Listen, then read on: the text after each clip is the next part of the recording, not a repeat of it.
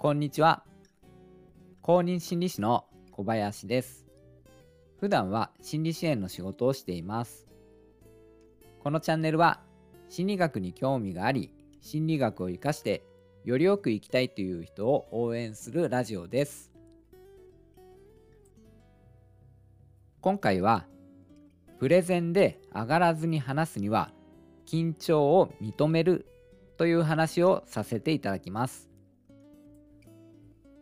上がり症で人前で話せないっていう方はすごく多いと思います。実は私も上がり症なんですよね。なんでその気持ちはすごくわかるんです。講演とかセミナーで人前で話す機会っていうのが私にはあるんですけれども、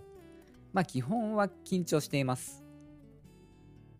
今はもうだいぶ良くなってきて、周りからも、まあ、落ち着いてますねとか言われるようになってきたんです。ただし、昔はもう本当に緊張して人前でこう話すっていうのがもう嫌で仕方なかったんですね。今回は今でも私が気をつけているプレゼンで上がらずに話す心得みたいなものを話していきたいと思います。プレゼンが苦手とか、まあ、緊張するという方に参考になればと思います。それでは本編をお聞きください。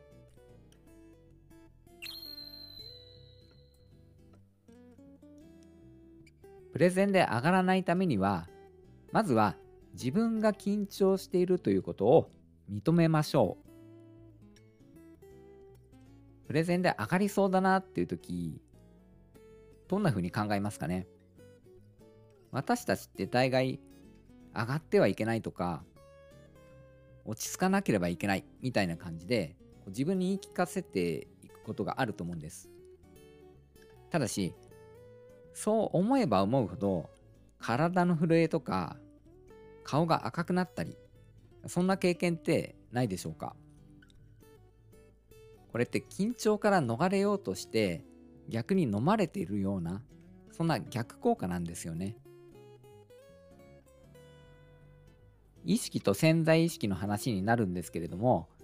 意識では上がっていることを認めないようにしていても潜在意識の方では上がっていると捉えているんです。この意識と潜在意識の一致してない状態これがさらに状態を悪くしていくんです、まあ、自分に嘘をついている状態でパニック状態に陥っているようなものなんですね。私は上がってる、まあ、そのことを素直に認めていきましょう。まあ、その上でですね、緊張は良いものだと考えましょう。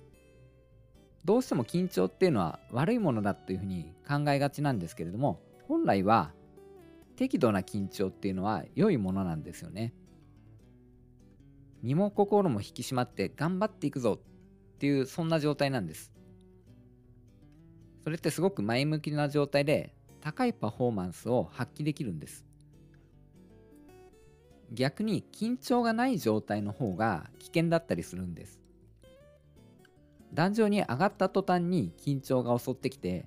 その驚きでパニックになってしまうみたいなことってあるんですよね、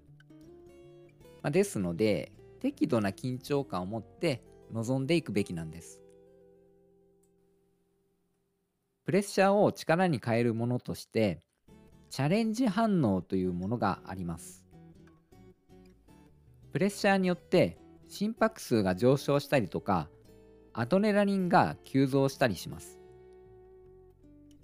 アドレナリンというのは脳内物質なんですけれども筋肉とか脳にエネルギーを送り込んで気分を高揚させる効果があるんです。アスリートの例で考えると分かりやすいと思います。アスリートが試合でプレッシャーの中で最高のパフォーマンスを発揮することってありますよね。あれがまさにチャレンジ反応なんです。チャレンジ反応が起こる状況っていうのはプレッシャーと自信を天秤にかけた時に自信の方が少しでも勝っている時に出るんです。プレッシャーが勝ってるんじゃなくて、自信の方が勝ってる時ですね。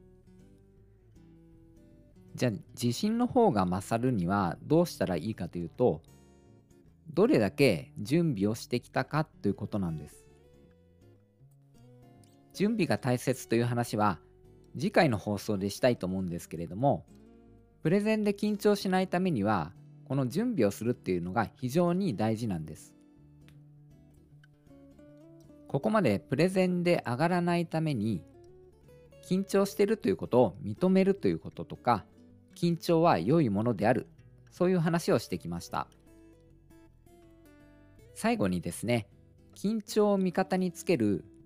とっておきの言葉があるので紹介したいと思います。それは私は今ワクワクしているという言葉です。プレゼンの前に緊張に負けてしまうんじゃないかなっていうふうに思う時に私は今ワクワクしている。この言葉を自分自身にかけてみてはいかがでしょうか。今回はプレゼンで上がらずに話すには緊張を認めるという話をさせていただきました。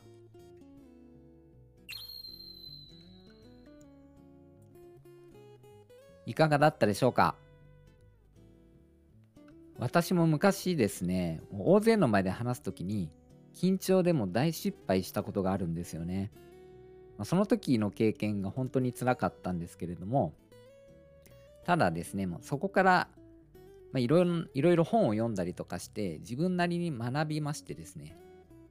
プレゼンで上がらないようにするにはどうしたらいいかっていうのをですね自分なりにいろいろと心がけてやってきました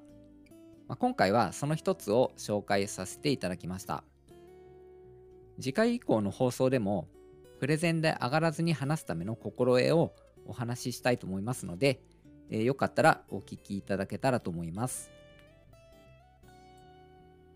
私のチャンネルでは、心理学に興味があり、心理学を活かしてよりよく生きたいという人を応援しています。公認心理師の小林でした。最後までお聴きくださり、本当に